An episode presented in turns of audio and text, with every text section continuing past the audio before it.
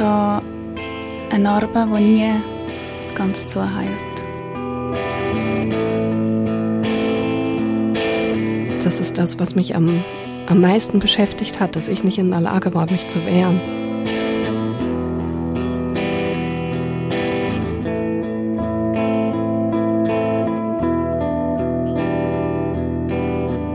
Das ist der Podcast Hashtag MichTu und in diesem Podcast erzählen Menschen von ihren sexuellen Übergriffen.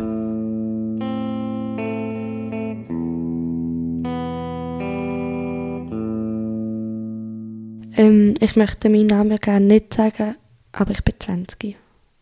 Äh, wir sind auf der Hashtag MichTu-Tour und mhm. du hast dich bei uns gemeldet, weil dir ein Erlebnis passiert ist. Magst du darüber erzählen, was dir damals mhm. passiert ist, vor fünf Jahren? Genau, ähm, das war vor fünf Jahren. Gewesen. Und ich habe, es war Freitagabend gewesen, und ich am nächsten Tag müssen arbeiten. Ich bin dort noch in der Lehre als Fahrgelernende. Ähm, als ich aufgewacht bin, habe ich eine Hand gespürt bei meiner Vulva und habe eine Taschenlampe gesehen.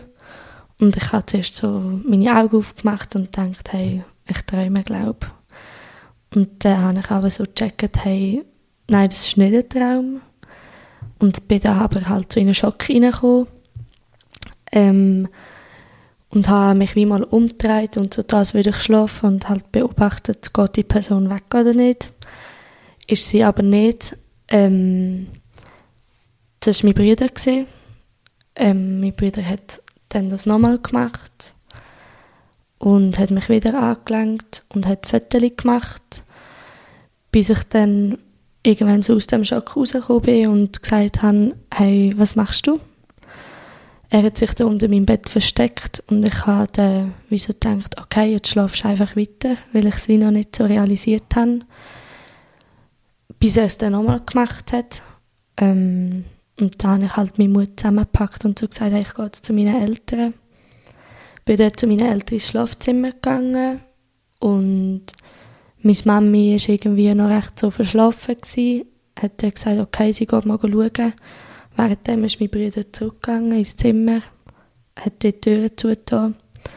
Meine Mama ist wieder zurückgekommen und es ist wie kein Kommentar dazu gekommen.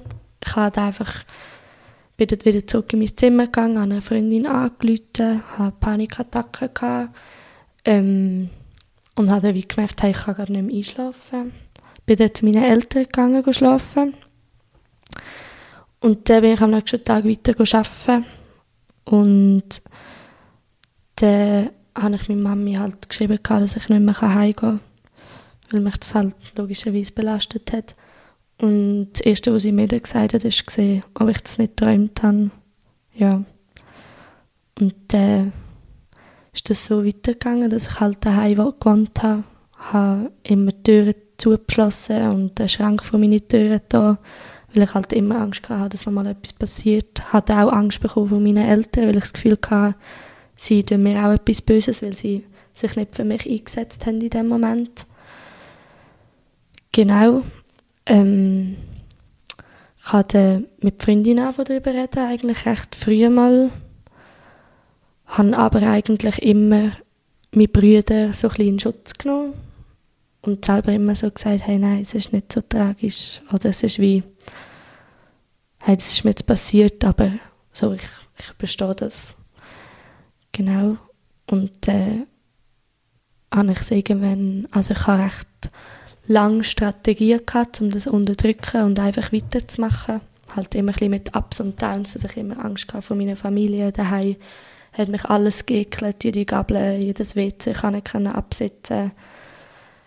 Ja, und mit der Sexualität eh, also ich hatte dort äh, keinen Kontakt zu Männern oder körperlichen Kontakt können haben, auch selber nie masturbiert, weil ich eine Hand habe, ist halt ein Triggerpunkt für mich.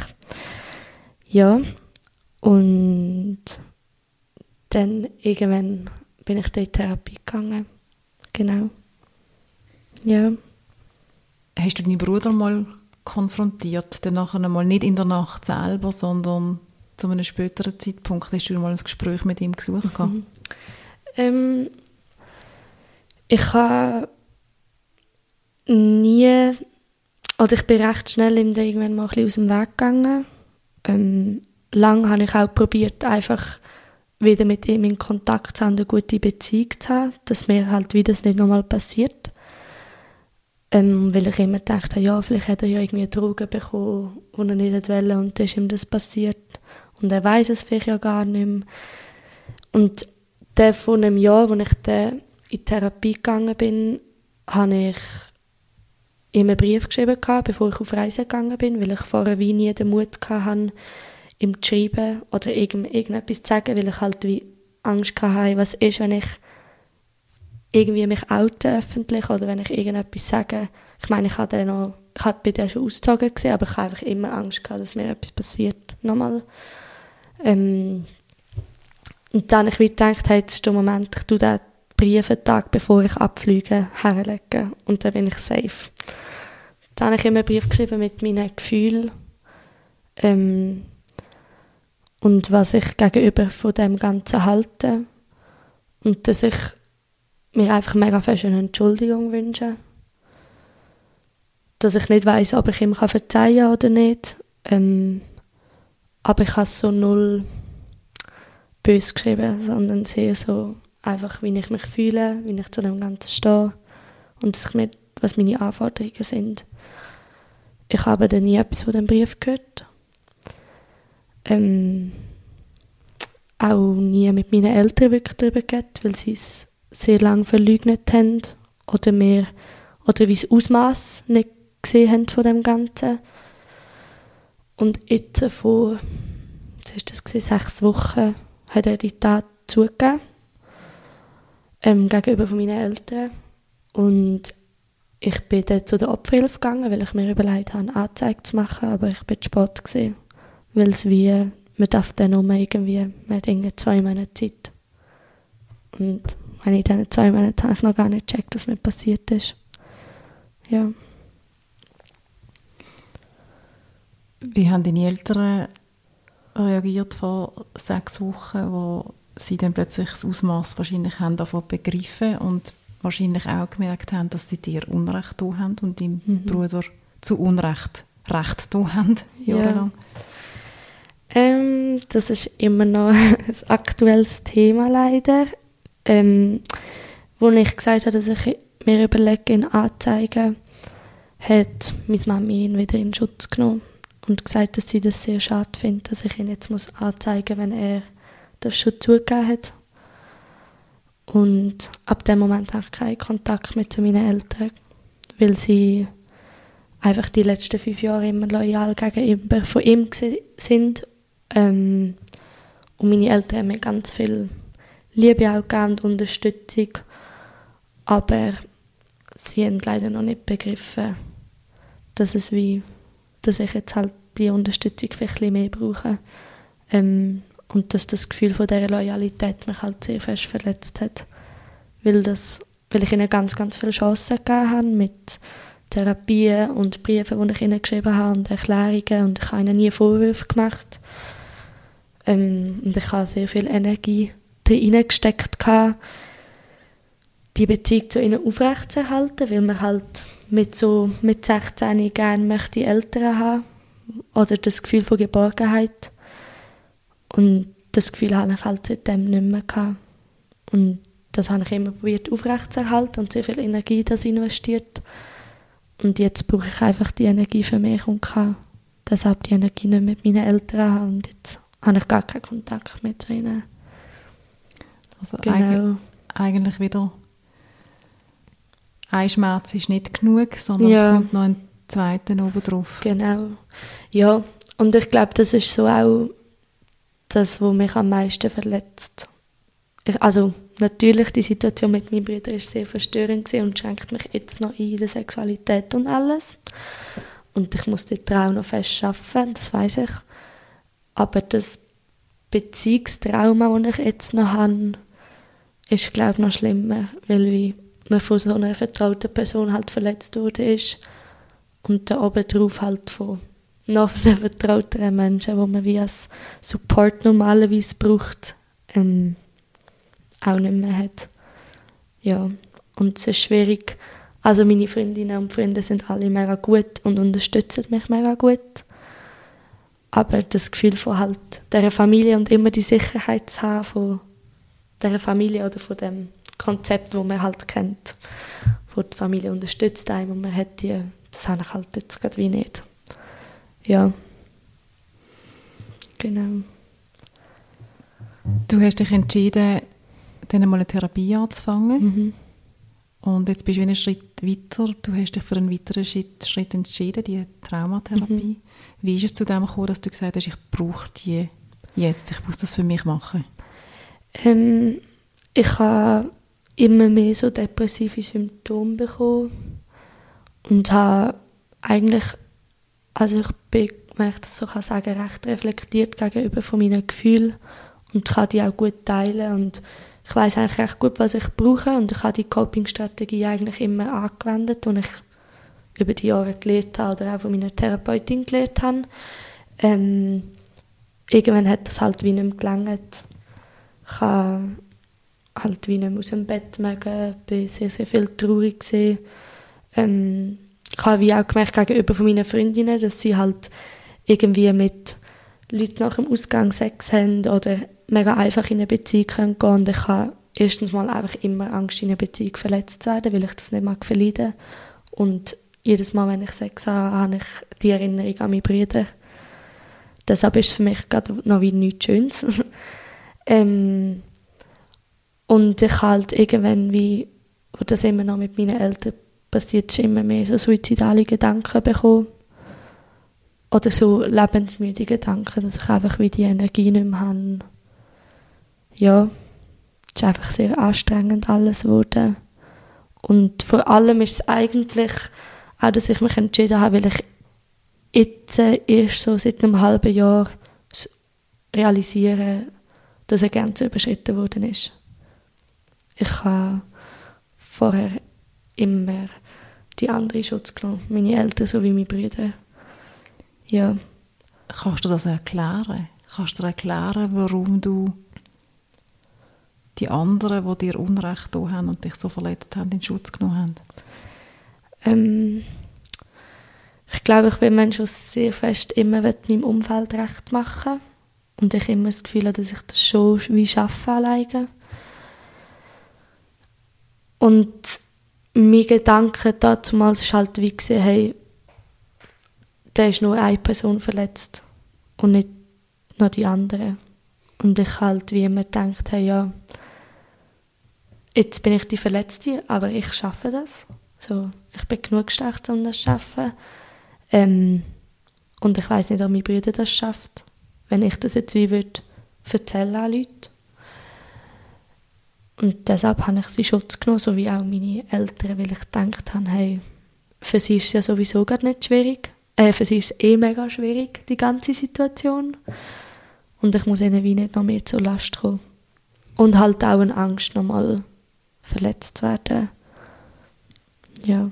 Siehst du das heute anders? Ja.